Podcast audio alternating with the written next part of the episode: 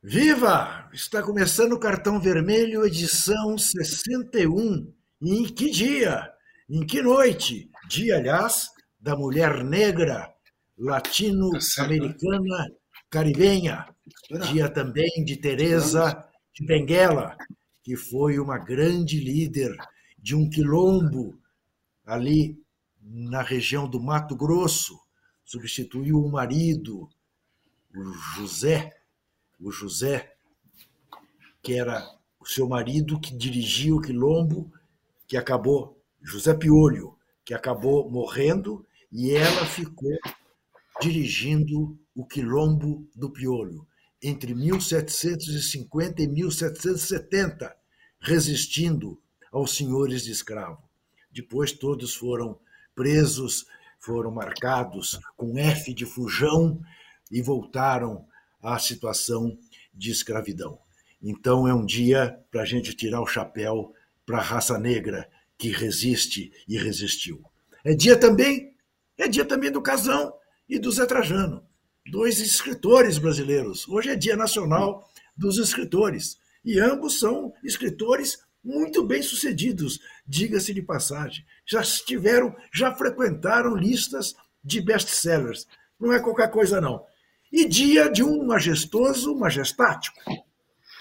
Dia de Corinthians e São Paulo, em Itaquera, que começará às nove e meia da noite.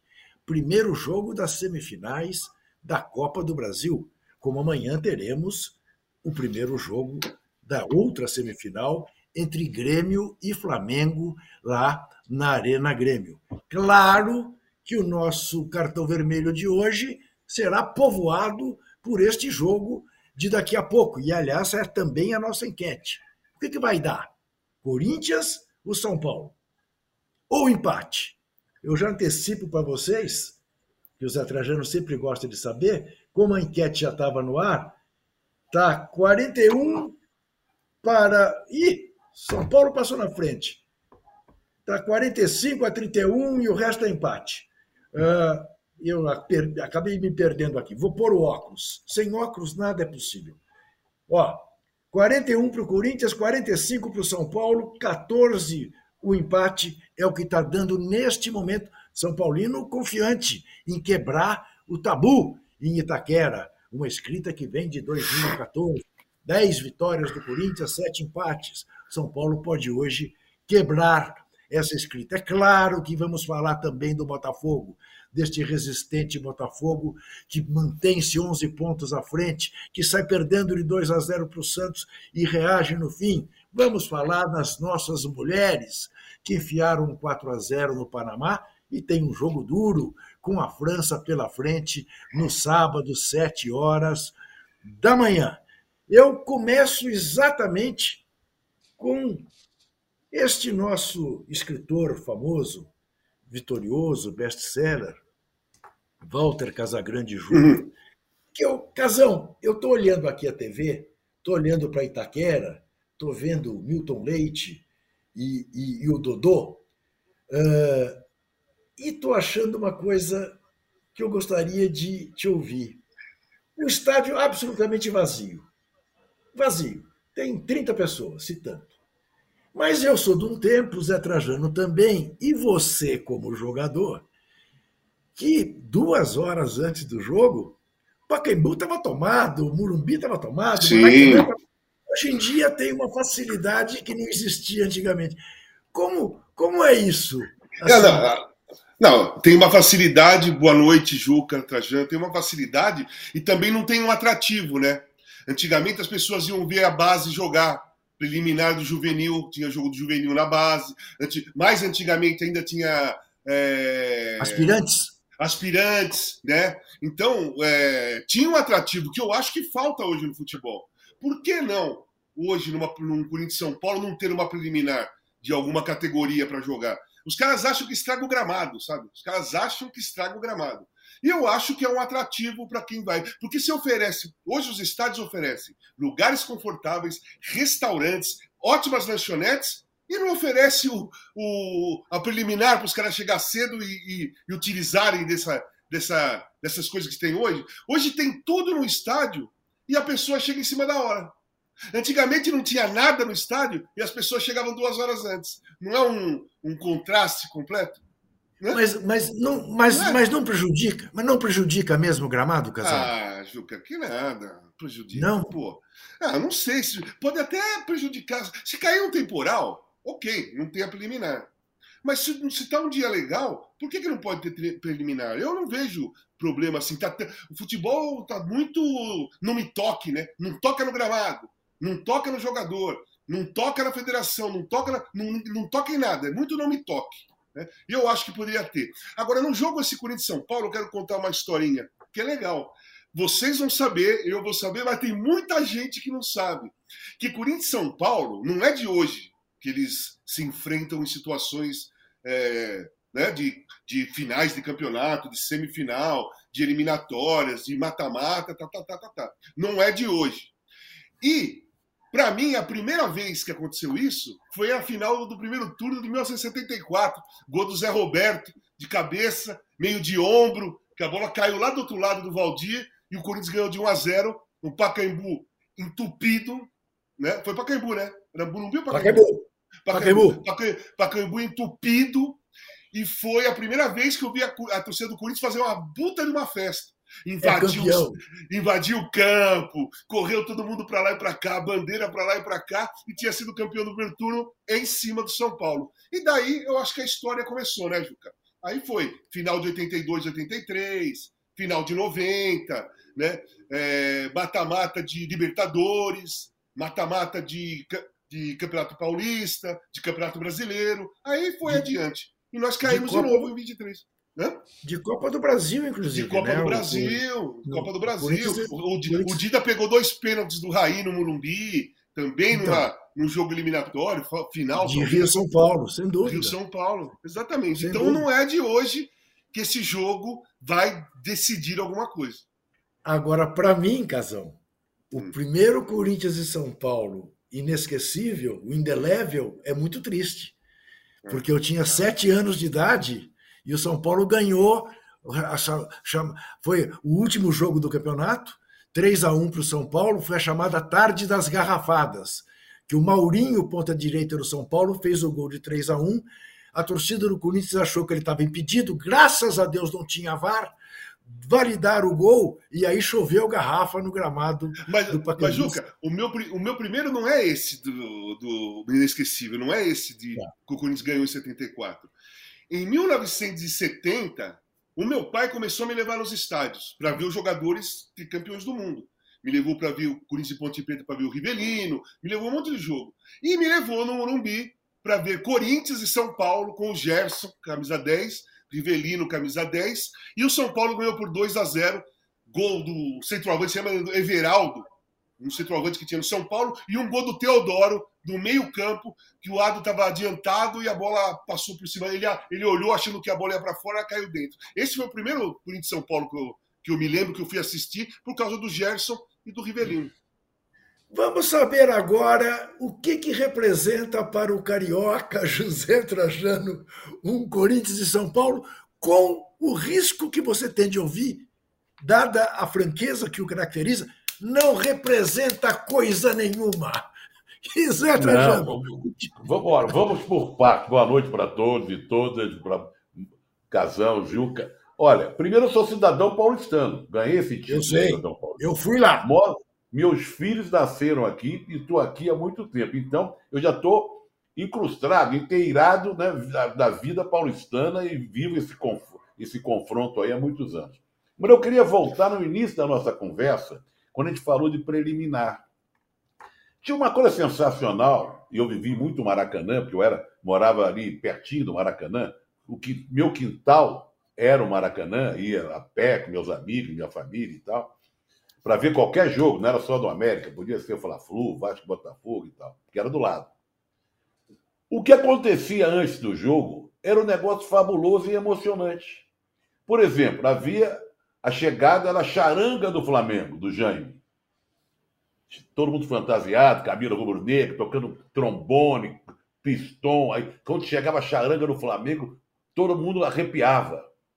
Tinha torcida do Vasco que trazia o Ramalho, que tinha um, um, um, um negócio, um talo de mamão que fazia o som de uma corneta. Todo mundo chegou o Ramalho, chegou o Ramalho, sabe? E tinha uma disputa de balão. Se o balão subisse, se o balão lambesse, a gente chamava de balão lamber, a torcida soltava o balão. Geralmente era um balão japonês, não era grande. E batesse na marquise e lambesse, era, ia era um presságio ruim. Não vai dar certo. Uhum. Agora, se o balão subisse, ele era comemorado como se fosse gol pela torcida que estava ali. Então, é, é, essas coisas de festividade, de alegria, de emoção, de... era sensacional. Isso se dava tudo antes do jogo. Durava muito tempo. Chegava a banda, chegava a charanga, e, e disputa de balão, e as pessoas se confraternizavam. Todo mundo ficava arrepiado, inclusive com a torcida adversária. Na hora que o, que o tocava aquele talo de mamão, nossa, eu ficava. Não vai dar para gente hoje, porque tem um Ramário do outro lado.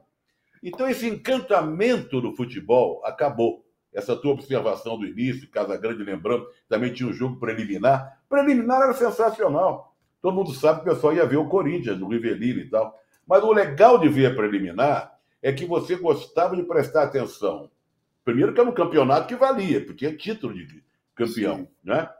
Você prestava atenção em quem estava se destacando. Porque no jogo do principal, alguém podia se machucar, ser expulso. E quem ia jogar no lugar é alguém que jogou para eliminar no jogo seguinte.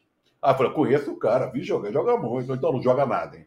Vi jogar na preliminar, esse aí nós estamos fritos porque vai jogar no lugar do fulano e tal. Era, olha, era um outro futebol, um outro momento. Agora, a importância desse jogo hoje, não tem um amigo meu que gosta de futebol, que acompanha futebol, com quem eu falei hoje, eu não esteja não quer saber de outra coisa. Não quer aqui em São Paulo. Ele quer saber como é que os São Paulinos acham que o empate é um baita resultado, que leva para o Morumbi e aí resolve a parada lá. E os corintianos estão confiantes, estão confiantes. Todos com quem eu falei vão achar que, ah, não estou nem preocupado com o tabu. O tabu já existe, dane-se.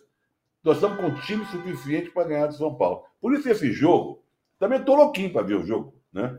É, é, e o Casagrande que jogou pelos dois, você imagina como é que ele está, né? Sendo que vestiu a camisa dos dois, deve ter uma sensação, oh, uma emoção oh, diferente. eu, né? ganhei, eu, ganhei, eu ganhei com os dois. Olha lá, Só isso, tá pra... vendo? Eu joguei uma vez contra o Corinthians pelo São Paulo, ganhamos de 1 a 0 ah, ganhamos o cacete. Essa... É, Olha, não, não, não, a história, só para a, a minha história com São Paulo é uma história interessante, né? Eu sei, São Paulo. Não, não, não é São eu Paulo, Corinthians São Paulo. Eu, fiz eu sei, eu sei, mas espera um pouquinho. Eu te perguntei. Não, mas eu vou eu falar do Corinthians. Eu vou falar do Corinthians. Casão, olha à vontade. 82, a final do primeiro turno, praticamente, foi Corinthians São Paulo. O Magrão tinha se machucado lá em Ribeirão Preto, foi jogar futebol de salão, teve a preliminar do futebol feminino, que eu e o Magrão demos uma força para o jogo acontecer, e nós ganhamos por 2 a 0 eu fiz os dois gols contra o São Paulo. Depois eu fiz o terceiro da final de 82, né? E depois, lá jogando pelo São Paulo, eu e o Pita fizemos uma puta de uma jogada linda, desde o meio campo, fizemos a jogada, o Pita chutou, Carlos rebateu, o Careca fez o gol, e por muitos anos Muitos torcedores de São Paulo falaram, pô, aquele gol que você fez contra o Corinthians foi demais. E não fui eu, foi o Careca. Mas a jogada que foi, a jogada que foi importante e os caras marcaram. Eu acho que a torcida de São Paulo desejava que, que, que eu fizesse o gol contra o Corinthians e foi o Careca. E eles viram assim uma é, ilusão. Teve uma ilusão ali que eles viram que. Não, e lembrando que, que o Casão não jogava de centroavante, ele jogava de meia. Não, não. É, o Careca não. era centroavante. Careca que Mas, Casão, mas, mas vamos parar um pouquinho numa coisa que você disse que é importante, porque esse jogo, esse jogo tem esse componente histórico que foi uma batalha travada entre outras pela Ruth Escobar para Sim. fazer o jogo de futebol feminino.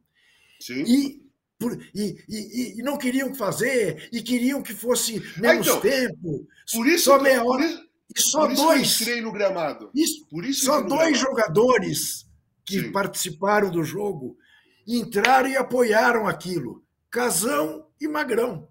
Sim. Então, é mas você sabe qual foi o argumento? Porque quando, uh, durante a semana foi uma, uma garota, Rose do Rio, que era, jogava futebol Sim. Sim. Ela foi lá no Parque Sim. São Jorge, tirou foto, batemos bola, eu, ela, o Magrão, tá, tá, tá. E o jogo ia ser no domingo.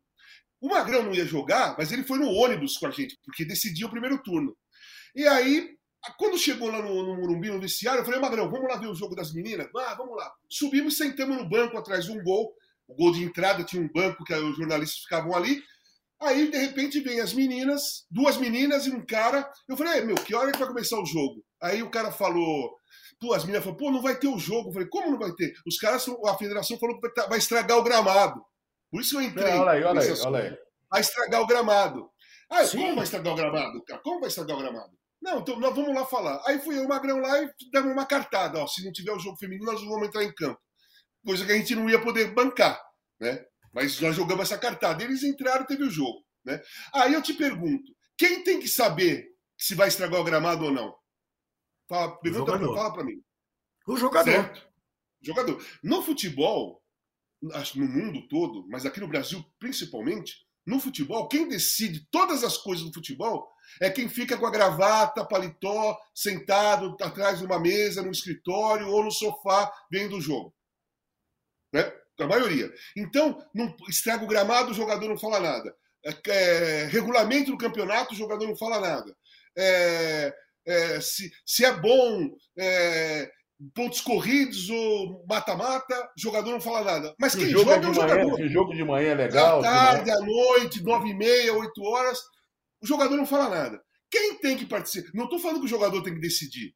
Desculpa, não estou falando que o jogador. Mas tem que ser ouvido, tem que ser ouvido. Mas tem, que, mas tem, mas tem que ter uma comissão de jogadores claro. que participem das reuniões para decidir o que é melhor claro. para o futebol. Claro. Caramba, não é? Muito bem, muito bem. Mas olha, só para não ficar no lesco-lesco, eu pergunto.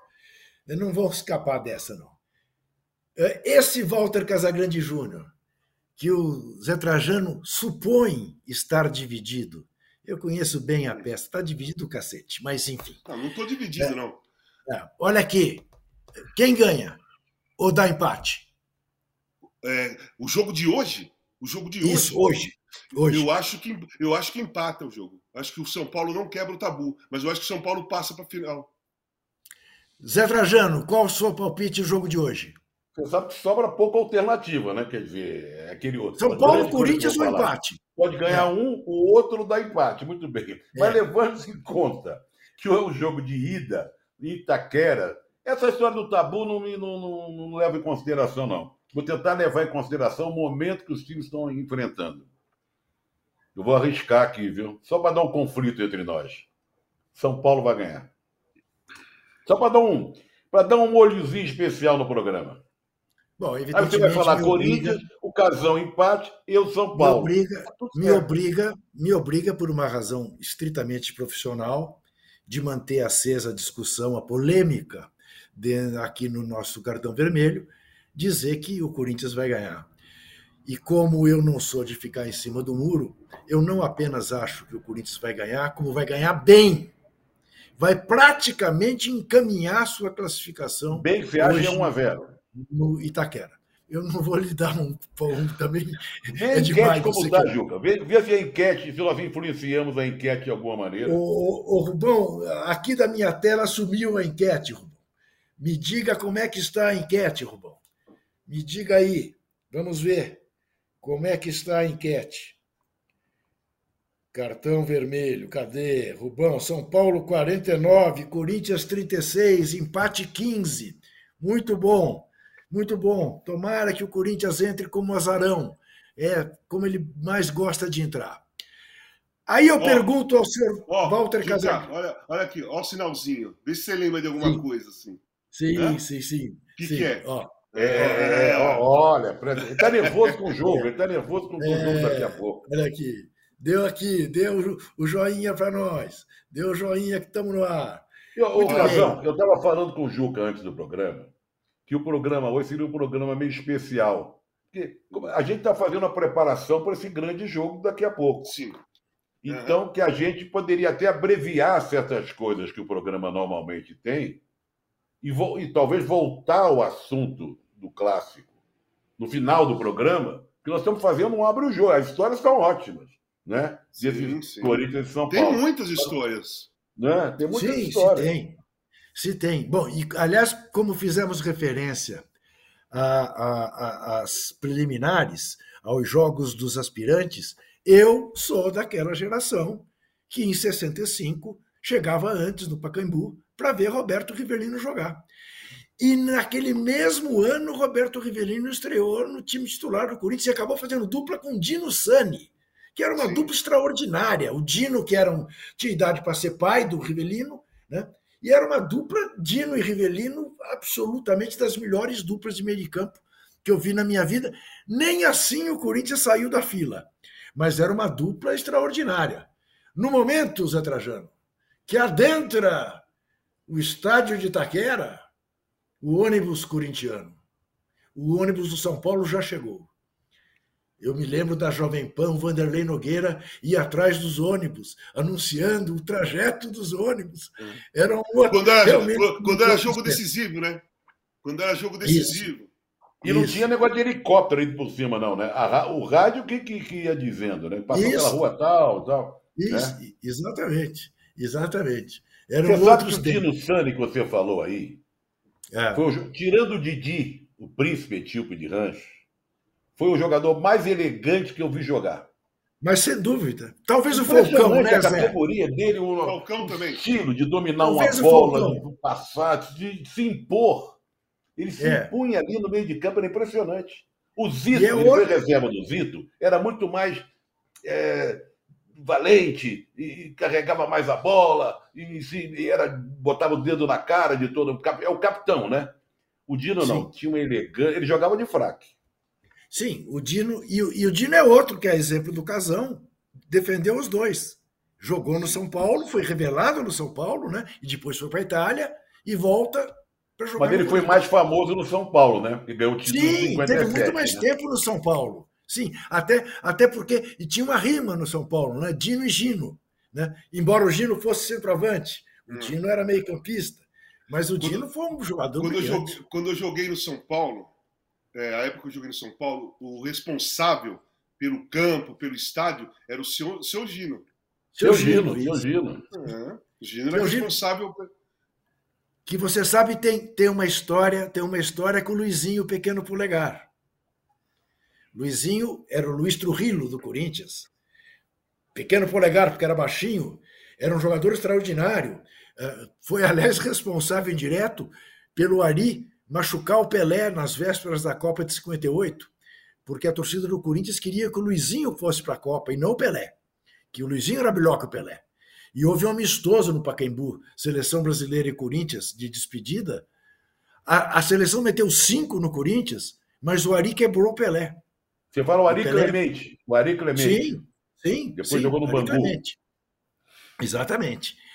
E, mas o Luizinho, anos antes, nas vésperas de, de uma decisão do campeonato, eh, o Gino xingou a família do Luizinho numa entrevista. O Luizinho foi à casa do Gino e deu-lhe uma... jogou-lhe um tijolo na cabeça, feriu a testa do Gino. Olha que coisa maluca. Deu uma tijolada no Gino. Foi um caso policial e tal, papá. É. Falava assim, prendeu o Luizinho. Imagina se aprendeu o Luizinho. Prenderam coisa nenhuma. Né? Depois jogaram. É tudo por causa de Corinthians e São Paulo. Tudo por causa de Corinthians e São Paulo. Né? Você sabe, Zé, que para mim é a maior rivalidade. Eu sei que eu sou voto vencido nessa questão, não vou discutir. A maior rivalidade de São Paulo é o derby, Corinthians e Palmeiras. Mas para mim, até pelo fato de boa parte da minha família ser Aidar e, e ter dado dois presidentes para São Paulo, é, para mim a grande rivalidade é Corinthians e São Paulo. É o jogo que mais me mobiliza. Eu, eu, eu, eu, me, eu me importo menos em perder para o Palmeiras do que em perder para o São Paulo. Isto falando aqui o torcedor. Eu disse de 57 como um jogo inesquecível na minha vida, como são outros que o Casão fez referência. Né? O primeiro título brasileiro do Corinthians em 90 é contra o São Paulo. Né? Os títulos de 82 e 83 da democracia corintiana, quando o time do, os times do Corinthians eram bons, time, os do São Paulo eram muito bons. E os o de 82. O de 82 Isso. do São Paulo era absurdo. É. Em 83 já deu, tinha, tinha tido uma queda já. Exatamente. Né? Uh, Como, é claro, não sou. Eu, eu tenho aqui uma foto que eu não posso mostrar no posse de bola, porque o Arnaldo e o Tirone ficam muito magoados comigo, ficaram magoados comigo quando eu mostrei. Eu vou pegar para vocês, está aqui do lado. É uma foto feita pelo meu filho, Daniel. Tá dando para ver? Sim. Corinthians 6 a 1 ex-campeão. Tá dando ó, a massa. Levanta um pouquinho. Isso. É, é, essa foto é, é de Itaquera, Corinthians já campeão brasileiro, com o time reserva, São Paulo com seus titulares, e o Corinthians surpreendentemente meteu 6 a 1 no São Paulo. Né? Então tem, tem e, e, tem, e tem o São Paulo ganhando de 5 a 0 do Corinthians aqui no Murumbi, aqui no Pacaembu, né? Tem o gol, é, tem, tem, o centésimo tudo. gol do Rogério no Corinthians. O centésimo gol lá em Barueri, não é isso? Sim. De né? falta. Né? Exatamente. Tem muita história esse majestoso. Muita, muita história. Agora, é gozado, né? Ah, e são certas coisas e que a gente. majestoso? Foi o Tomás Mazzoni, Gazeta Esportiva? Tomás Mazzoni. Tomás Mazzoni, é mais uma do Tomás Mazzoni. E é gozado, Zé, porque na história, na história, independentemente de como um esteja ou outro esteja, o Corinthians está para o São Paulo como o São Paulo está para o Palmeiras. O Palmeiras pode estar como está, mandando em tudo. Pega o São Paulo, com muita frequência se dá mal. Da mesma forma o São Paulo. Está mandando soberano, pega o Corinthians, se dá mal. Então vamos ver se isso prevalece nesta noite de hoje. Né? Embora eu ache, eu estou aqui brincando que o Corinthians vai ganhar e vai ganhar já encaminhar a classificação, mas esse é o jogo, né, Casão? É o jogo da cautela, né? É o jogo que, é. que ninguém se, se arvora muito, porque vai decidir mesmo nos últimos 90 é. minutos, né? Normalmente, esse, os primeiros jogos assim são chatos, né? São chatos, é. ninguém se arrisca muito, ninguém. O, o, é, é, mais importante não perder do que tentar vencer a partida, sabe? Se aproveitam de momentos. É, é a primeira partida. Os times se aproveitam de momentos, assim. Pô, cresceu no jogo, fica ali, vamos, ataca, ataca, ataca. E quando o adversário reage, volta rapidinho, fica fechado, o, o, adversário tenta alguma coisa, mas também não arrisca muito, fica aquele negócio. O primeiro jogo só fica bom quando alguém mete um gol.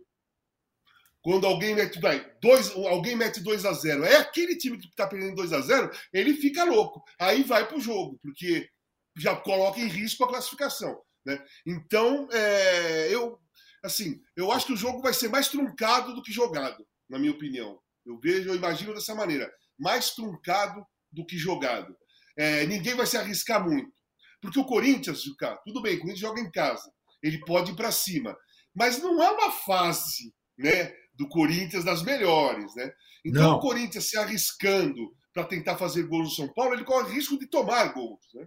pelo menos Sim. pela fase. Eu não estou falando do jogo. Eu, eu nem, obviamente, ninguém, sabe, ninguém imagina o que vai acontecer hoje. Eu estou falando pela fase mesmo. O Corinthians, defensivamente, ele está bem vulnerável. Né? Então, é aquele negócio. E o São Paulo vai, viu, Trajano? Existe o tabu para quem vai jogar. O São Paulo, os jogadores vão para o estádio. Aí na cabeça, perguntar, o jogador leva não, em não conta é, isso? Então, não é nem questão do tabu, é se dar mal. Porra, aquele estádio a gente sempre se dá mal. Porra, aquele estádio. O, joga, o time não vai com a cabeça leve. O time não vai tranquilo. O time sempre vai, mesmo estando melhor, mesmo, mesmo estando bem, com esse pé atrás de não dar certo em determinado, determinado lugar, ou não dar certo em um determinado tempo contra um determinado time, né? O Santos. O Santos ficou um tempão sem ganhar do Corinthians. No, no, no, começo, no final dos anos 70 até os anos 80. O, o Santos foi quebrar o tabu em 83, quando ganhou de 2 Isso. a 0 um jogo lá, que eu tinha operado o joelho, eu nem estava nesse jogo. E o, e o Santos quebrou o tabu. Mas também a gente entrava contra o Santos, sabe? Assim, tranquilo. Nosso time não pesava. Contra o Santos, pesava, por exemplo, em jogar contra o Palmeiras. Pesava, assim, o time do São Paulo, que é, porra, Mário Sérgio, Zé Sérgio, Serginho, Paulo César, Renato, Valdir Pérez, Getúlio, Oscar Dario, Marinho Chagas. Porra, era o time dos caras. E o nosso, de 82, estava se formando.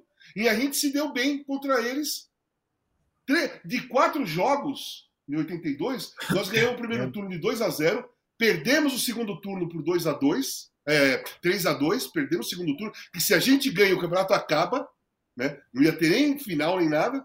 E aí ganhamos de 1 a 0 na primeira final e 3 a 1 na segunda final. Ganhamos 3 de 4.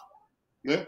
Mas esse jogo, nessa... esse jogo, esse jogo do 3 a 1 é o jogo do famoso gol Ritali. Exatamente, com a amarração do Osmar maravilhosa. Então, assim, Exatamente, assim, o nosso time, cre... nosso time cresceu contra o São Paulo, né? cresceu no jogo que nós ganhamos de 2 a 0 no primeiro turno e no jogo que nós perdemos de 3 a 2 no segundo turno. Porque foi no finzinho, né? É, gol, gol, do Serginho no finzinho. Nosso time jogou pra cacete, a gente merecia até ganhar o jogo. Porra, metralhamos São Paulo. E só para quem é muito jovem e não sabe, todos os jogos no Morumbi. Sim. Todos os jogos na casa do São Paulo. E o lance foi que nós perdemos de 3 a 2 para São Paulo num domingo. Na quarta começou a final. Contra foi. o São Paulo de novo no Morumbi. Foi. E aí ganhamos foi. com o gol do Magrão, de 1 a 0 E no Isso. outro domingo já foi a final que nós ganhamos de 3 a 1 Exatamente. E nós jogamos com o São Paulo três vezes seguida. Domingo, quarta e domingo. Isso. E acabou Isso. o campeonato. Porque esse campeonato 82 eram dois turnos e classificavam dois, Trajano. Dois de cada, dois de cada turno para ter um quadrangular. Só que no primeiro turno o Corinthians foi campeão o São Paulo vice. E no segundo turno o São Paulo foi campeão e o Corinthians vice. Então não teve quadrangular. Já foi, já foi uma, um, um furo, né? Na, na, questão financeira para a federação. Porra, é. não tem semifinal. E se, a gente ganha do São, e se a gente ganha do São Paulo, nem final tinha. Olha o estrago que ia ser. Mas olha, o Juca e Casão, o Casão outro dia se referiu ao fato do segundo jogo. Segundo, a importância de você entrar em campo sabendo o que tem que fazer. Sim.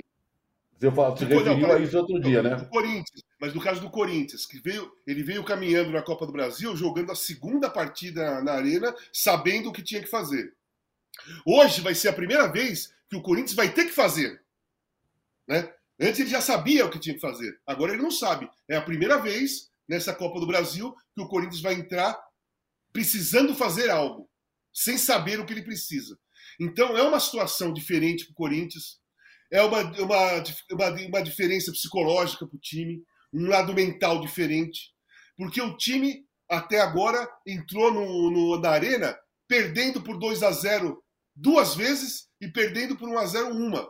E resolvendo então, nos pênaltis. E resolvendo nos pênaltis. Então, é. e, você, e o treinador, o Vanderlei, no caso, trabalha o time durante a semana sabendo que, ó, meu, nós, nós temos que fazer dois gols, pelo menos, contra o Remo. Dois gols contra o Atlético. E nós temos que ganhar com um gol de diferença contra o América, pelo menos para ir para os pênaltis. E hoje não. É uma situação diferente para o Corinthians, no caso. Olha aqui, o Delei da Silva está dizendo que como esse é um jogo dos únicos campeões mundiais da capital, não há dúvida que são os dois maiores times da capital, porque o outro não tem mundial.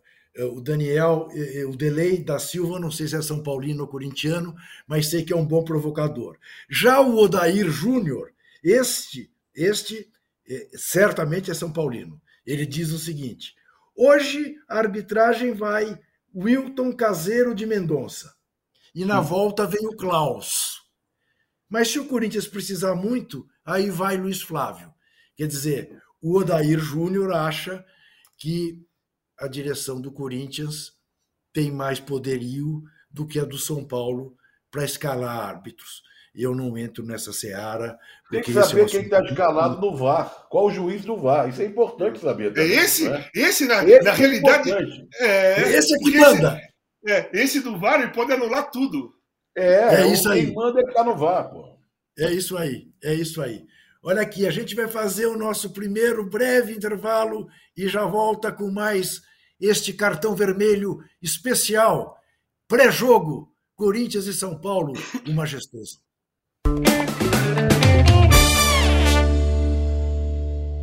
Oi, meu nome é Tati Bernardi, eu sou escritora, eu sou roteirista e se eu tivesse muito sucesso no que eu faço, eu não precisaria estar aqui explicando para você quem eu sou, você já saberia.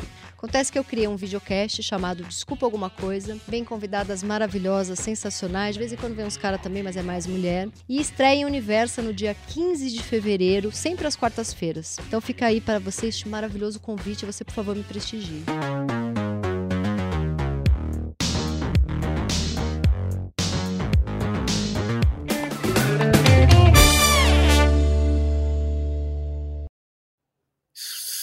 de volta com o nosso cartão vermelho e nós vamos falar de cultura.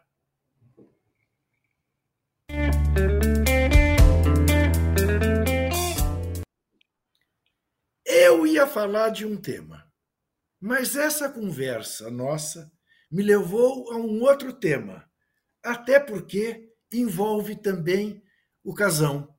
E eu quero saber até que ponto a memória do Casão continua 100%.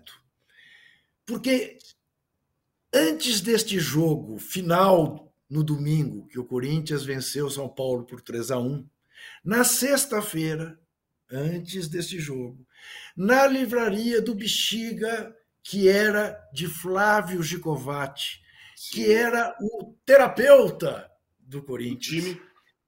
Eu lancei um livrinho, e nada mais adequado para falar disso no Dia do Escritor, esse livrinho aqui, uma coleção da editora brasilense, do Caio Graco. Caio Graco, que foi o cara que sacou o vestir amarelo pelas diretas. Sim. Que se chamava uma coleção Tudo é História. E o livro se chama, está esgotado, A Emoção Corinthians. É um livrinho sem maiores pretensões. Tudo é história. E eu lancei esse livro numa sexta-feira, na véspera deste jogo São Paulo e Corinthians. E de repente, para minha surpresa, absoluta surpresa, porque eu imaginava todos devidamente concentrados, aparecem na livraria Casagrande, Vladimir, Edu, Magrão, Adilson Monteiro Alves. Eu fiquei muito feliz, muito orgulhoso. Autografei o livro para eles e tal. Mas estou vendo que eles não vão embora. Estão ficando ali. De repente, o magro chega atrás de mim e fala: Daqui você vai para onde? Eu falei: Magrão, estou com meu pai, minha mãe, eh, meus filhos pequenos. Eh, eh, vamos jantar aqui numa pizzaria e vou para casa dormir. Eles estão, tá legal, então nós vamos uma pizzaria com você. E, de repente, vamos todos para a pizzaria. Acaba 11h30 da noite, vamos para a pizzaria. Estamos sentados, Magrão pede um chopp, Magrão pede um segundo chopp, Magrão pede um terceiro chopp, meu pai se levanta, estava na minha frente, vai atrás de mim e diz no meu ouvido, filho, perdemos o título domingo. E eu falo, mas por que, pai? Acabo de ver o Sócrates tomar quatro chopps. Falei, pai, isso não tem nada a ver uma coisa com outra. O jogo é domingo, pai. Se duvidar, amanhã eles vão fazer uma feijoada. E essa gente é diferente, pai. Não se... Ninguém faz. Não. Pode crer. Bom, para resumir a história, porque eu quero fazer saber até que ponto o Casão se lembra desse episódio. No domingo, Corinthians campeão, eu estou entrando na redação de placar, que eu então, onde eu então trabalhava, e a secretária me avisa: seu pai já ligou três vezes para você. Eu fiquei até preocupado. Chego, entro na minha sala, ligo para ele: o que, que é, pai? Ele diz: filho, você de fato já entende mais de futebol do que eu. mas, por, mas por causa da feijoada ou por causa do resultado? Porque a feijoada aconteceu no sábado. Isso eu sei. Eu sabia que aconteceria. Para que ele não tiver. É. Aquela semana, aquela semana é. foi uma semana mais estranha e louca da história do futebol de um time que ia jogar uma final do campeonato. Porque o que aconteceu? Nós perdemos no domingo. Na segunda-feira à tarde, na hora da representação, teve uma reunião. E o Adilson trouxe a seguinte informação: estamos sabendo que tem uma armação preparada para pegar o casão. Estão armando uma armadilha para o casão. E aí, o que, que nós vamos. E aí, que nós vamos fazer? Que nós vamos fazer? Eu mesmo falei, faz o seguinte, então eu vou pro hotel hoje. Eu fico no hotel. A semana toda eu fico no hotel. Aí os solteiros falaram: não, não, então nós vamos com ele, nós vamos com ele, nós vamos com ele, nós vamos com ele. Aí o Eduardo falou: então eu vou com eles para tomar conta desse, desse pessoal, dessa molecada toda aí. E fomos todos pro hotel, segunda, à tarde. Eu, Alfinete, pô, todos os solteiros que tinham. Eu não me lembro dos solteiros que tinham lá, nós fomos tudo para lá. E o Eduardo foi junto. Aí o que aconteceu? Segunda-feira, nove horas da noite. Ô, Edu, nós vamos ficar aqui no hotel mesmo, cara? Semana toda, não sei o quê. Meu, vamos sair um pouco, vamos para algum lugar, tal, beleza. Aí sai todo mundo aqui. O, o Edu tinha um Maverick vermelho, grandão, laranja. Entrou todo mundo no Maverick e nós fomos para um, um barzinho. Ah, ficamos aí, voltamos, treinamos na terça, concentramos na, na terça noite, dormimos, ganhamos na quarta noite, de 1 a 0, todo mundo pro barzinho de rock, que a gente ia no, na Bela Cinta. Até às 3, 4 horas da manhã. Quinta-feira, reapresentação. Beleza, tal, corridinha. À noite, barzinho na Bela Sintra de rock and roll. Educa o carro e, a solteirada toda. Sexta, educa o carro e a solteirada toda. Saímos, fomos lá no Senhor Juca Kifuri.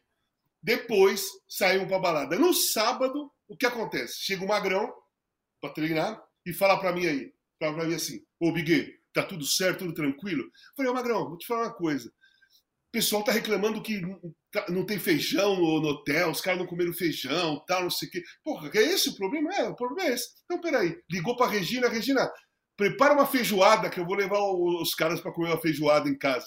Acabou o treino, 11h30 da manhã, todo mundo para casa do Magrão. Todo mundo não. A solteirada e mais o Vlá. Casa do Magrão. E aí, feijoada, cerveja, caipirinha, e não sei que, não sei que, não sei que. Fomos pro hotel à noite, dormimos. No, quando acordamos de manhã, tinha vazado a, tal, a, a história da feijoada. Vazado. E já tinha os jornalistas, né? contra a democracia detonando. Ah, uma bagunça! Como que pode comer feijoada no sábado? Esses caras vão ser atropelados. Essa é a democracia! Olha a bagunça que é! É uma anarquia! Pô, escracharam a gente. E nós fomos pro estádio, foi 3 a 1 pro Corinthians. Sem chance é São Paulo. Com toda essa é semana. Isso. Essa é semana. Porque sabe por quê? Sabe aí, os caras, aí os caras, sabe o que os caras vão falar? Aí, tá vendo? E aí você critica os caras, é, vocês falam, é, não, vocês eram, saiu à noite, bebiam. Era o seguinte: o nosso time funcionava assim. Gente, cada, cada grupo tem um estilo de comportamento. Aquele não faria bem para o time do Corinthians, da democracia, ficar trancado dentro de um hotel sem poder dar um passo para nada. Não ia fazer bem, a gente não ia ganhar a gente tinha que se sentir livre. E foi isso que aconteceu. Ninguém fez nada escondido. Todo, a, a, diretoria sabia, todo mundo. E outra coisa, não tinha torcedor perseguindo a gente na rua, ninguém invadia o barzinho que a gente estava, não tinha nada disso. E o time foi campeão. É, não estou falando, não falando que é o ideal, não. Hein? Não estou falando que é o certo nem o ideal. Aquele tempo cabia. Naquela época. Você sabe que a coisa, que a definição que eu mais gosto de tantas né, sobre a democracia corintiana é uma que o Magro fazia, né, de dizer o seguinte: você sabe qual foi a diferença entre nós, entre o time do Corinthians e o time do São Paulo naquela final? Nós nos encontrávamos para jogar, para nos divertir, porque estávamos saciados. Eles olhavam para o jogo como o último passo antes da liberdade, depois do jogo liberdade, até o jogo obrigação. E isso faz toda a diferença no mundo, né, Zé Trajano? Não, olha, a história está deliciosa hoje, né? Nós estamos é. conversando, um programa especial hoje, né? Do cartão vermelho. Esse detalhamento, essa semana que o Casão contou aí, é inacreditável. Mas representa bem o que foi a democracia corintiana, a liberdade, o direito de ir e vir, né? E nada escondido. E como funcionou. Funcionou muito.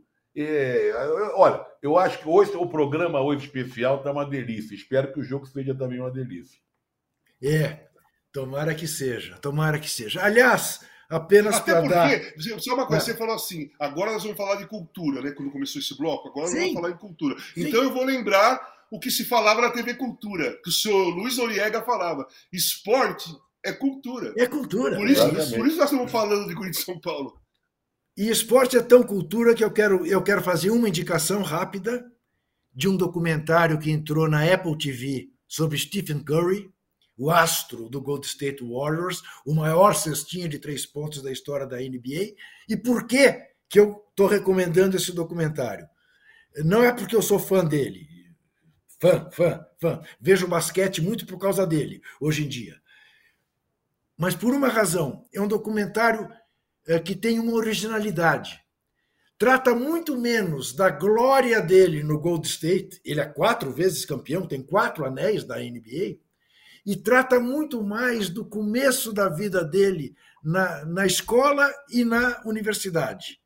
E é muito bonito, comovente ver a relação dele com o treinador da universidade e da vida dele caseira, com os filhos pequenos, duas meninas e um garoto, com a mãe, com a mulher. É muito bonito, muito tocante esse documentário.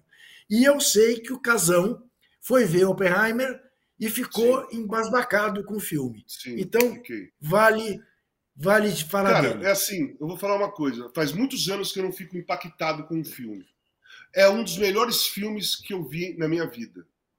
É um filme que eu não tenho dúvida alguma que vai vai, vai balançar a entrega do Oscar. Melhor ator, melhor atriz, ator coadjuvante, ator coadjuvante, som, roteiro, Cara, é uma coisa, três horas de filme, são três horas de filme, que passam de uma. Quando acaba, você fala, pô, acabou? Você ficou três horas no cinema. É uma trama, assim, claro que é um dos piores momentos da história da humanidade. Né? Vamos. Né? Não tô, não tô, não tô fazendo, não tô jogando flores para a história, ok? É um dos piores momentos da história. Mas em cima dessa história existe diversos é, braços da história até chegar ao ponto da bomba e depois da bomba. Então o filme é, o filme é o seguinte: tem ao mesmo tempo tem antes de fazer a bomba, durante a, a, a, a conclusão da bomba e pós-bomba, tudo no filme. Vai indo para lá e para cá, para lá e para cá, para lá e para cá. E você sai de lá com impacto. A, a, a, o termo, a palavra real que é justa para esse filme que você fica é impactado. Você sai impactado é. do cinema. Eu recomendo. É um dos melhores filmes que eu vi na minha vida. Eu não vi ainda. Eu você já viu, Zé? Ver, mas eu estava reagindo. Agora, as críticas são tão favoráveis, como o Casão está fazendo agora, pois... reagindo às três horas de filme. É, eu também reajo. Mano, e você sabe que. pode que, ir que, que você que, vai passar batido. Gozado, né? Que o Inácio Araújo, que é um crítico que eu, por quem eu tenho o maior respeito, não gostou do filme. Agora, a Vera Iaconelli, que é outra que eu respeito muito, adorou o filme e faz uma interpretação muito parecida. Ela não usa o termo impactado, ela diz você sai triste do cinema. É, tal, é, tal, então, tal é, é isso.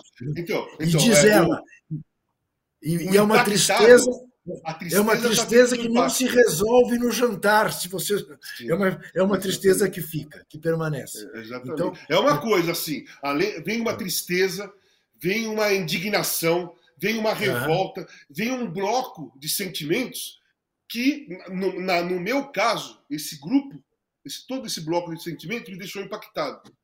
Tá. É você tomar, é você ficar tomando soco no estômago do Mike Tyson por três horas. Tá. Tá, tá, tá sei bem. Vamos pôr o olho nos tipos rapidamente.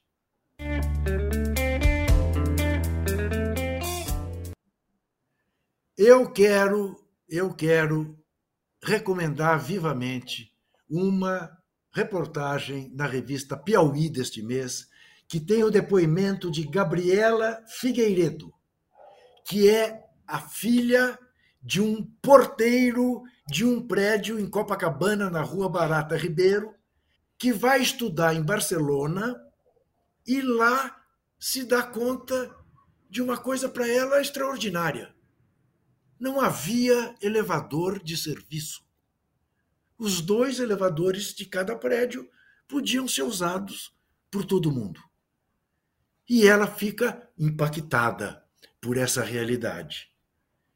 E hoje até o prefeito do Rio estabeleceu uma lei acabando, mandando tirar as placas de elevador de serviço e democratizando o acesso dos elevadores.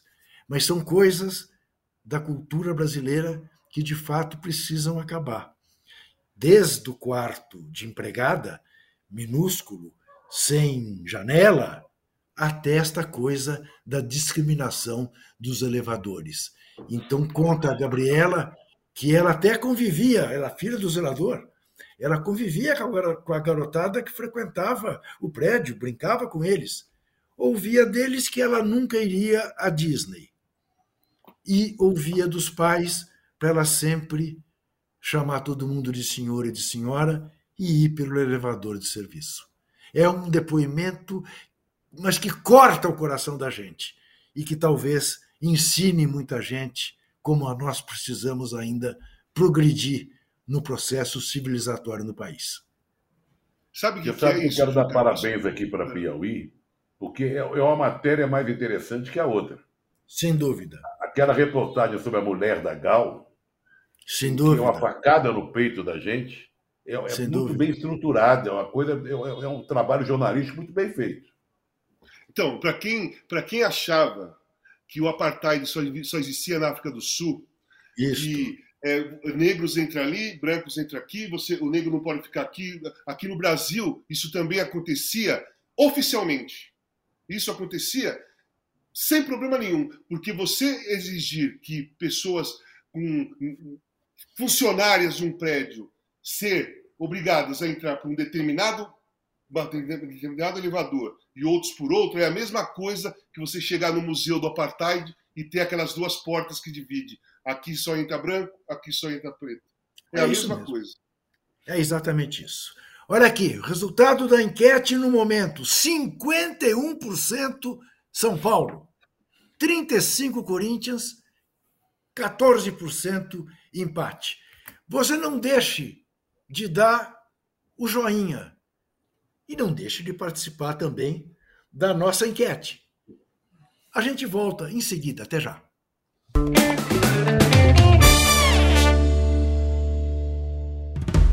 O podcast UOL Investiga, A Vida Secreta de Jair, mostrou o envolvimento direto do presidente da República, Jair Bolsonaro, num esquema ilegal de rachadinha. Agora, na segunda temporada, o esquema é outro. Eu sou Juliana Dalpiva e vou contar para você sobre as relações que o Bolsonaro e os filhos construíram com esses policiais que entraram para o crime. Não se pode estigmatizar a milícia, em especial os policiais que estão envolvidos nesse novo tipo aí de policiamento, vamos dizer assim. E vou trazer um quadro geral de quem o clã premiou com medalhas e emoções ao longo de 20 anos. Spoiler: essa lista tem PMs acusados de corrupção, lavagem de dinheiro e homicídio. Você pode ouvir o podcast UOL Investiga Polícia Bandida e o Clã Bolsonaro no UOL, no YouTube e em todas as plataformas de podcast.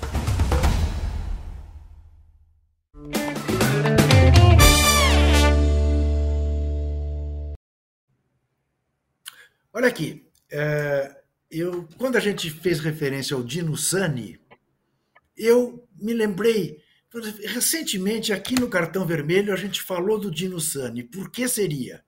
Me lembrei. No dia 23 de maio, que foi uma terça-feira, portanto, dia do Cartão Vermelho, Dino Sani completou 91 anos. E na nossa, no nosso quadro As Efemérides de Zé Trajano, nós lembramos do, do Dino Sani. Eu até me enganei, primeiro fiz referência à Fiorentina, vocês me corrigiram na hora. Milan, que Fiorentina, exatamente. Fiorentina foi o Julinho, né? E depois o Magro, mas o Julinho é ídolo em Florença até hoje. Tem um restaurante com uma mesa é, reservada para o Julinho Botelho até hoje. Essa é a mesa de Júlio Botelho. Mas, enfim, é, temos é, que falar também rapidamente que seja do jogo de amanhã, Flamengo, Grêmio e Flamengo lá na Arena. Grêmio que está, o que tudo indica, de fato, recebendo de volta o Luan. O All Sport fez uma conta. Cada um dos nove gols dele custou mais de 7 milhões de reais para o Corinthians nesses três anos e meio. Né? E eu lembrei, fiz uma nota no blog, que o Adriano também custou muito caro para o Corinthians. Cada gol do Adriano custou 2 milhões e 400. Só que ele fez dois apenas. Um deles foi contra o Atlético Mineiro, no final do jogo no Pacaembu. foi o, o antepenúltimo jogo daquela campanha de 2011 que manteve o Corinthians vivo para ser campeão com um empate contra o Palmeiras no domingo uh, uh, do 0 a 0. Então foi um gol que não tem preço, que valeu muito mais que 2 milhões e 400 mil reais. O Luan nem por isso fez gol algum. Casão, ô, ô, Juca, Juca, só uma é. coisinha. É, o Luan está há três anos e meio no Corinthians. Sim. Ele fez nove gols. Sim. Menos de, menos de três gols por ano, se Sim. você for fazer a média. Sim. Menos de três gols por ano. É impressionante. Cada um custou mais de 7 milhões. Casão, Grêmio e Flamengo. Lá, amanhã, eu acho que dá Sim. empate também. Eu acho que dá empate, mas eu acho que o Flamengo passa. O Flamengo pode até perder, talvez, de 1 a 0 2 a 1 mas eu acho que o Flamengo passa. Zé Trajano. Olha, a gente nunca sabe que o Flamengo a gente vai ver, né? O Flamengo cada dia é uma coisa, ela tem uma atuação X, Y, Z. Mas Flamengo, mesmo lá. Eu também fico com o Flamengo lá. E acho que o Flamengo passa. Essa é a minha, é a minha indicação, é o meu voto. Mas, José Trajano, me responda rápido o seguinte: o Botafogo está com sorte de campeão ou o Santos com azar de time que vai ser rebaixado? Como diria o outro, ambos os dois. Aham. Ambos os dois. Eu acho que é a melhor resposta. Porque o Botafogo procurou não perder, podia ter ganho, né? Porque teve uma, uma bola que quase entrou, você tirou de cabeça, depois uma cabeçada para fora, ali na pequena área quase. E o Santos entregou de bandeja um jogo que já estava ganho. O que mostra que o time do Santos é muito fraco, né? É, vai gramar, é candidato ao rebaixamento, porque o Curitiba está aí subindo. Agora tem um jogo chave é, no fim de semana. Talvez o jogo mais legal dos últimos tempos, que é Curitiba, Botafogo e Curitiba.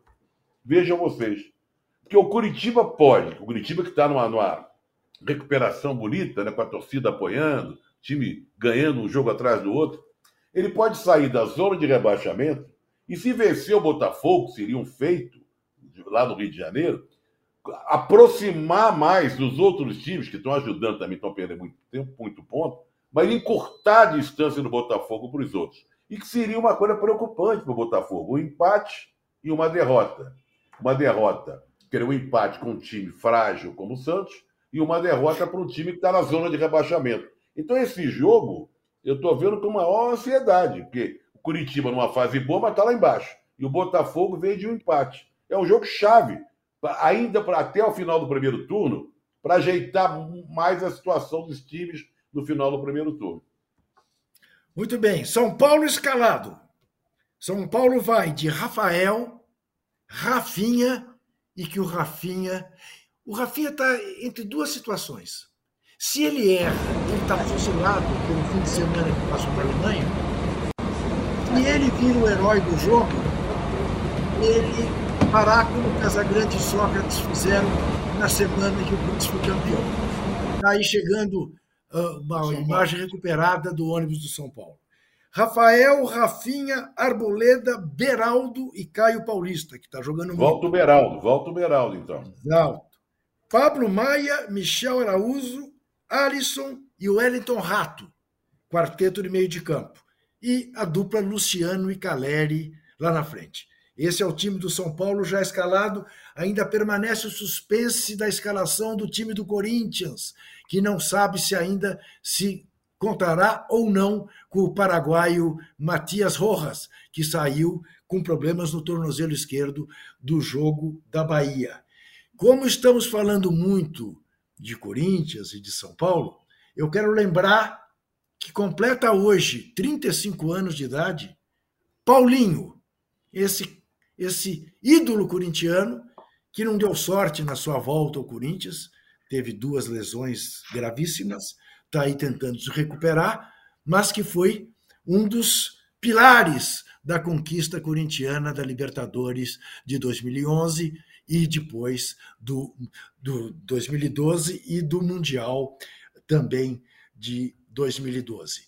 Paulinho faz 35, Hulk do Galo faz 37, assim como Neila Torraca faz 79, Marília Medalha também faz 79, grande cantora, extraordinária cantora brasileira, eh, que foi casada com Isaías Almada, escritor eh, mineiro, que esteve preso durante a ditadura, razão pela qual ela prematuramente encerrou a carreira.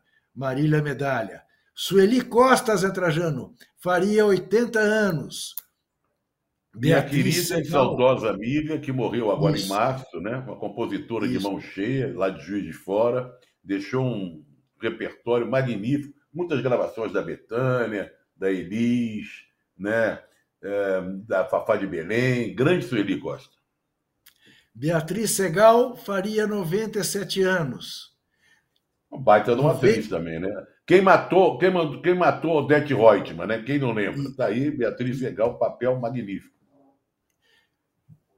Nelson Sargento faria 98, Zé Trajano. Baita sambista também, né? É, eu falei dele no programa hoje. É, figura, e pintor, além de grande compositor, é um excelente pintor, uma figuraça. Leonardo Vilar completaria hoje 100 anos. Foi um grande ator de teatro, televisão e o ator de Pagador de Promessas, né? Filme que ganhou a Palma de Ouro lá em Cannes, né? Filmaço do Anselmo Duarte e o ator que entrou no lugar do Sérgio Cardoso quando morreu na, na novela é, no, no, começo dos anos 70. Sérgio Cardoso, aquele grande ator, faleceu. Grande ator. A novela não acabou, eles substituíram o personagem com o Leonardo Vilar. Casão, Marcos Assunção faz 47 anos. Ex-Bet, Roma, Santos, Flamengo, Pacaembu, uh, Palmeiras, batia falta como ninguém. Batia na bola como ninguém, né? Um grande como volante. Ninguém ah, um grande volante, volante que hoje, hoje seria titular da seleção brasileira. Se jogasse do jeito que joga o futebol de hoje, dois volantes, um volante marcador um volante que sai para o jogo, um volante que tem bom passe, um volante que bate de fora da área, um volante que bate falta. A seleção brasileira não faz gol de falta. Os times do Brasil não faz gol de falta. Pense o Marcos Assunção hoje. Seria um grande personagem do nosso futebol. Foi naquela época, só que a concorrência era muito, muito, muito mais muito mais difícil, né? muito mais dura a concorrência. Hoje ia deitar e rolar. Corinthians escalado. Veja que a minha voz embargou. Rojas nem no banco. Cássio, Fagner, Gil, Murilo e Fábio Santos. Fausto Vera, Maicon, Juan Oliveira e Renato Augusto. Roger Guedes e Yuri Alberto.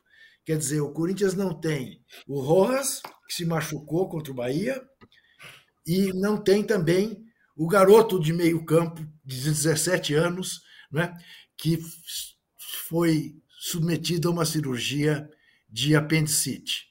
É claro que a ausência do Rojas colocará o Vanderlei Luxemburgo sobre os holofotes de dizer não tinha que ter escalado força máxima no, contra o Bahia. Eu, particularmente, que não defendo Vanderlei Luxemburgo, neste caso defenderei. Eu também teria ido com força máxima contra o Bahia, Sim. porque o Corinthians precisa lutar contra o rebaixamento. Portanto, fez muito bem, oh, azar. Sabe o que teria acontecido se o Corinthians fosse com um time misto e perdesse? Hoje, o Bahia estaria na frente do Corinthians e o Goiás junto. O Corinthians Isso. ia fazer parte dos, dos cinco últimos, mas junto com o Goiás. Exatamente. Então, paciência, acontece no treino, acontece descendo escada em casa.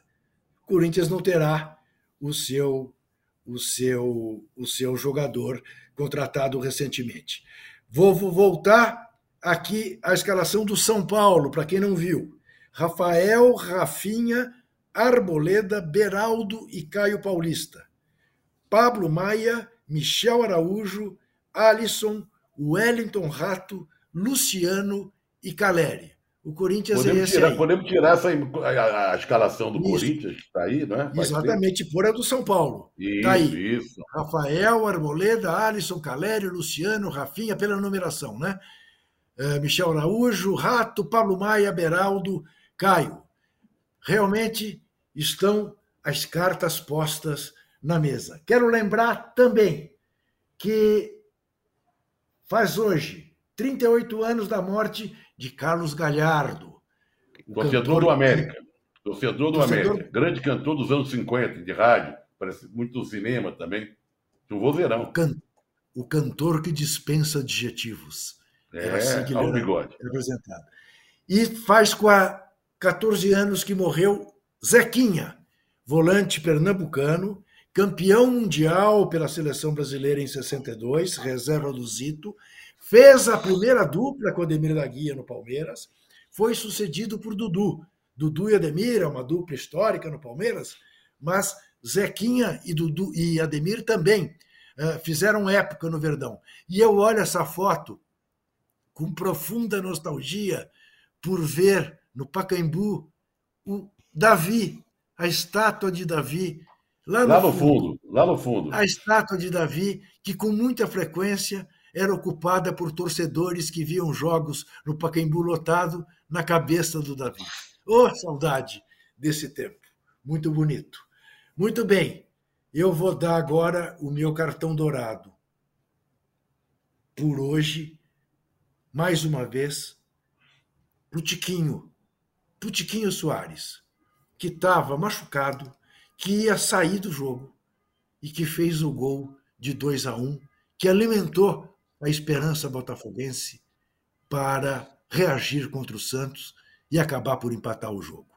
Então, a esse personagem que caiu do céu na vida do Botafogo, e que está fazendo uma campanha extraordinária, é o artilheiro do Brasileirão, com 11 gols. Algum cartão dourado, Casão?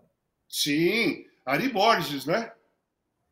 Não é Ari Borges? A garota claro. fez três gols e deu assistência para a Bia fazer o outro gol dela. Um golaço, uma puxadinha para trás.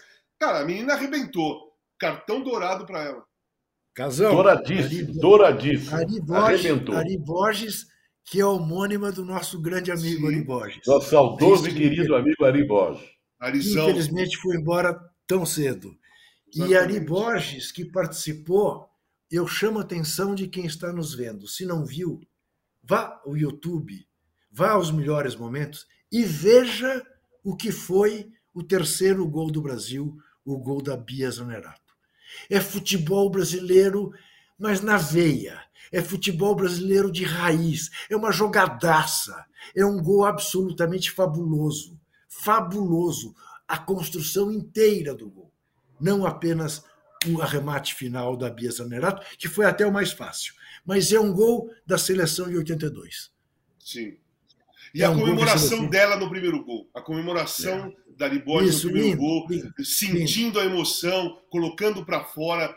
Primeiro Primeiro deixou a emoção sair e depois fez dancinha com as amigas. Mas no, no futebol masculino, vem a dancinha antes. Você não vê a emoção. Não deixam mais a emoção explodir.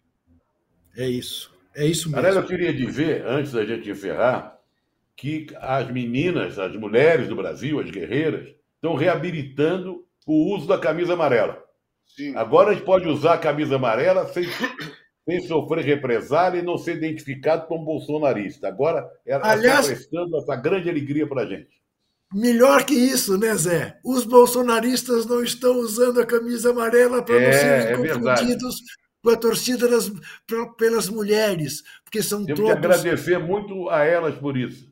Isso. São todos absolutamente preconceituosos, né? É, é uma delícia pensar isso. Viva a seleção das mulheres sábado, sete horas da manhã, todo mundo em pé para ver Brasil e França. E se o Brasil empatar, leva o Brasil praticamente ao primeiro lugar do grupo e escapamos da Alemanha nas oitavas de final, que não, não é por excesso de temor.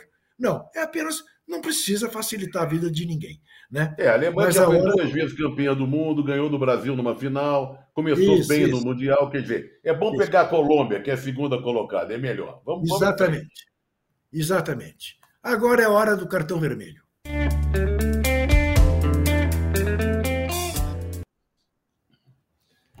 Bom, o meu cartão vermelho vai para esta figura estranha, esta figura indefinida, mas que no fundo, no fundo, é o que é. É um Bolsonaro de sapatênis para o governador de São Paulo, Tarcísio Freire, que achou que ia resolver o problema da Cracolândia, que é um problema humanitário dos mais graves da cidade de São Paulo, e que o prefeito Fernando Haddad estava resolvendo muito bem com a sua política, o seu programa de braços abertos. Este forasteiro, que não conhece São Paulo, quis transferir a Cracolândia, de onde ela está, para o Bom Retiro a um quilômetro e meio de distância. E logo percebeu que era uma operação impossível de ser bem feita. E recuou. O recuar é digno de aplauso, não ter compromisso com o erro.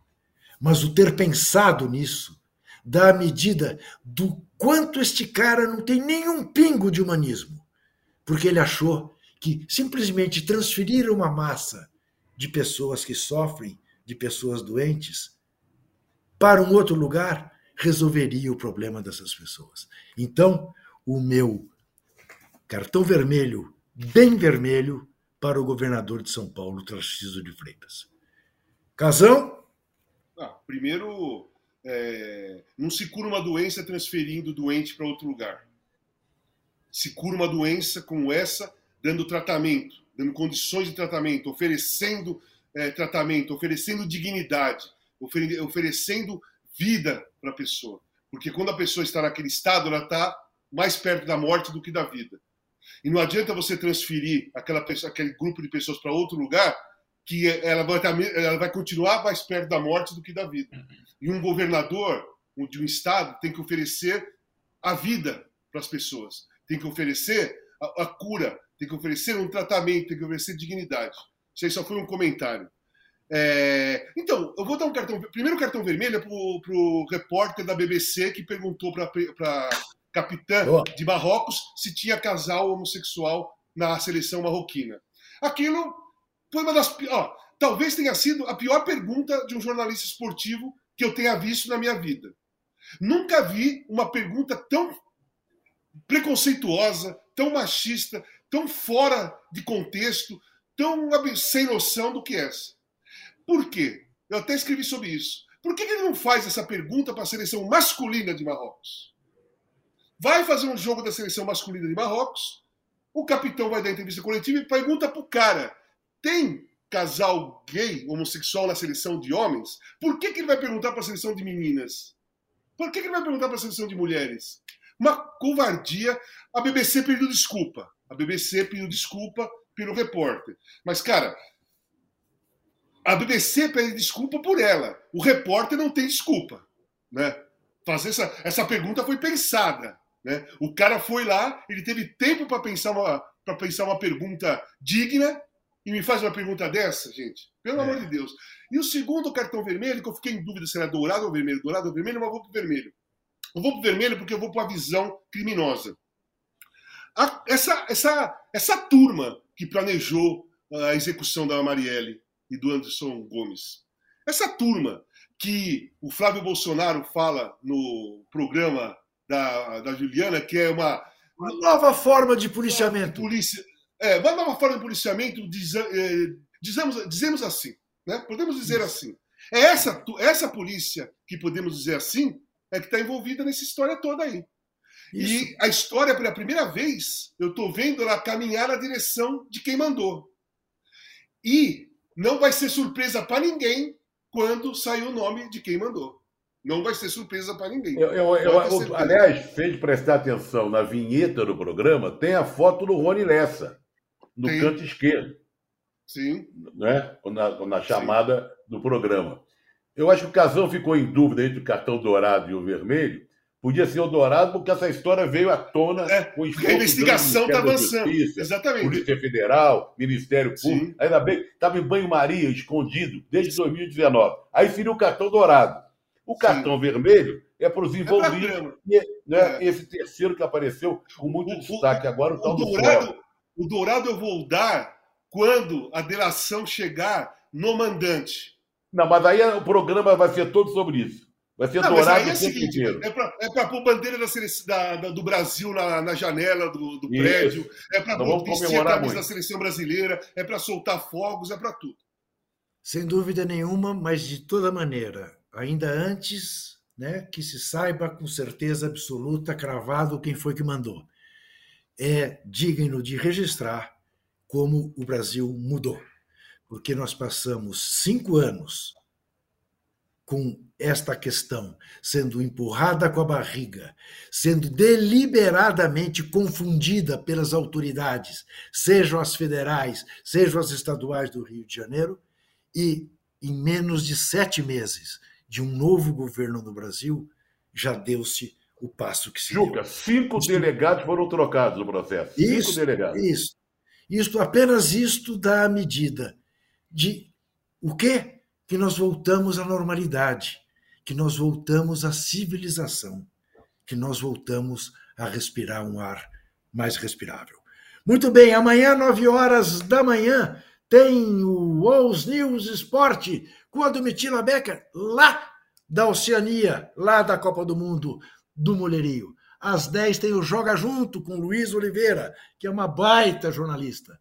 Às 11 da manhã tem o de primeira com Marcelo Azan, com Bruno Andrade e com o PVC, cuja intuição diz que o São Paulo será campeão da Copa do Brasil. Vou cobrá-lo adiante. Na sexta-feira tem o posse de bola. Com Zé Trajano, com Mauro César Pereira, com Arnaldo Ribeiro, com o âncora Tirone, com esta besta que vos fala. E na terça-feira, sete e meia da noite, tem mais um cartão vermelho. Até lá. E vamos ao jogo. Vamos ao jogo agora. Vamos lá. Vamos Valeu. ao majestoso.